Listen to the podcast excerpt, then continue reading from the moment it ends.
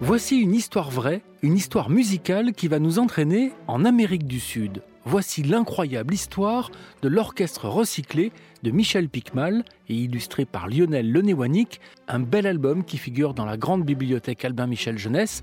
L'histoire est lue par Aurélia Magalaès de la médiathèque de Massy dans l'Essonne.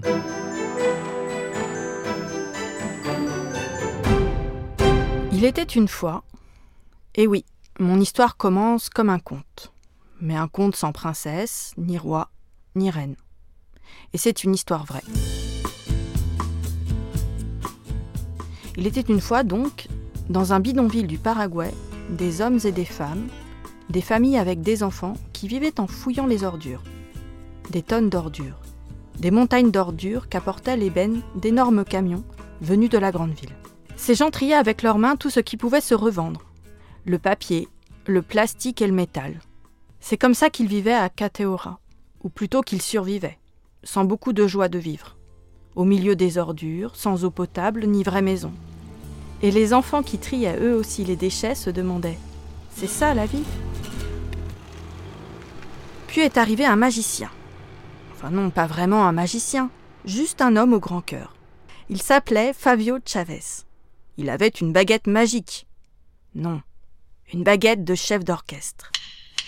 Fabio pensait que seule la musique pourrait redonner le sens de la beauté à tous ces enfants qui traînaient au milieu des déchets.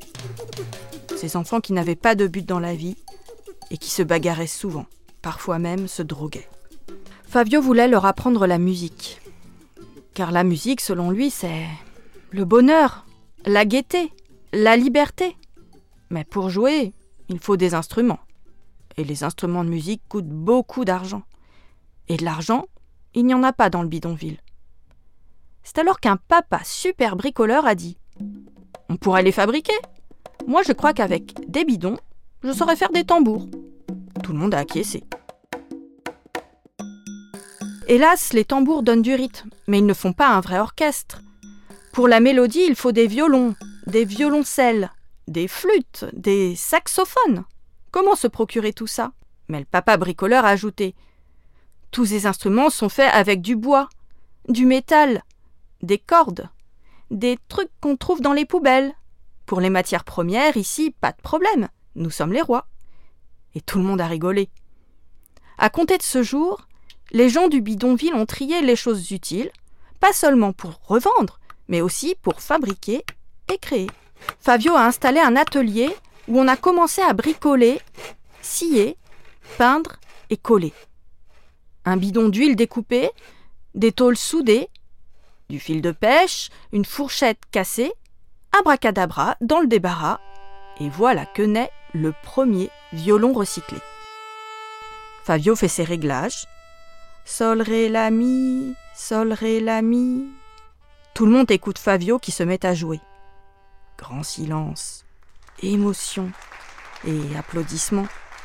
Le violon de bidon et de tôle soudée sonne comme un vrai violon. Au boulot, des tuyaux de cuivre qu'on soude, des clés de voiture assemblées, et voilà un vrai saxophone. Des planches d'une vieille armoire, on les découpe, on les ajuste, et voilà une vraie guitare.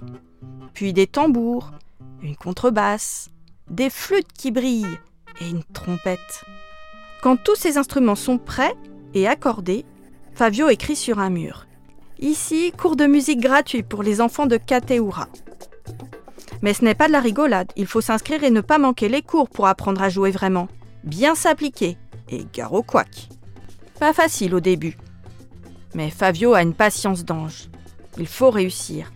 Car c'est tout le bidonville qui se passionne désormais pour ce beau projet. Fabio n'a pas le droit d'échouer. Répétition, répétition, travail, travail, patience, patience, répétition, émotion et éclat de rire. Peu à peu, sous la baguette de Fabio et sous les doigts des enfants musiciens, Andrés, Ada, Carlos, Sofia, Juan, José, un morceau de belle musique est né. Vite, vite, il faut un public pour écouter.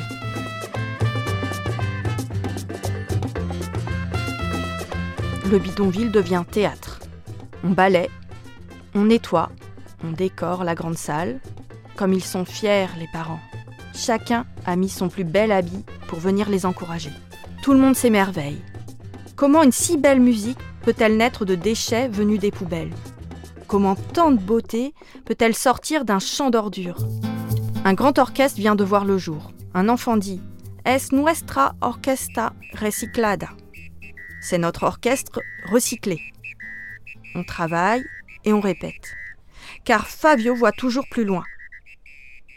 Il ne veut pas que son orchestre ne joue que pour le bidonville. Il veut organiser des tournées. Montrer à tout le Paraguay ce que font ces enfants délaissés. Vient enfin le grand jour à Asunción, la capitale. La salle est grande et belle. Beaucoup de gens importants sont là. Les enfants ont un peu le trac. Quand ils se mettent à jouer sous la baguette de Fabio, leur visage s'illumine. Ils ne sont plus que musique, musique, musique. À la fin du concert, c'est le délire. Les spectateurs montent sur la scène. Ils n'en croient pas leurs yeux. Ils veulent voir ces guitares en bois de vieille armoire, ces saxos de vieux tuyaux, ces violons de tôle et tous ces enfants virtuoses. Des producteurs veulent les inviter pour aller jouer en Colombie, au Panama, au Brésil, et pourquoi pas aux USA. Des journalistes veulent les rencontrer, un cinéaste les filmer. C'est ainsi que les papas, les mamans invitées, tous ces parents trieurs d'ordures ont retrouvé leur dignité. Et que les enfants musiciens se sont mis à rêver de demain. Rêver d'un monde de beauté dont la musique est une clé. Grâce à Fabio Summer d'Espoir, à son orchestre recyclé, à Cateura, l'espoir renaît.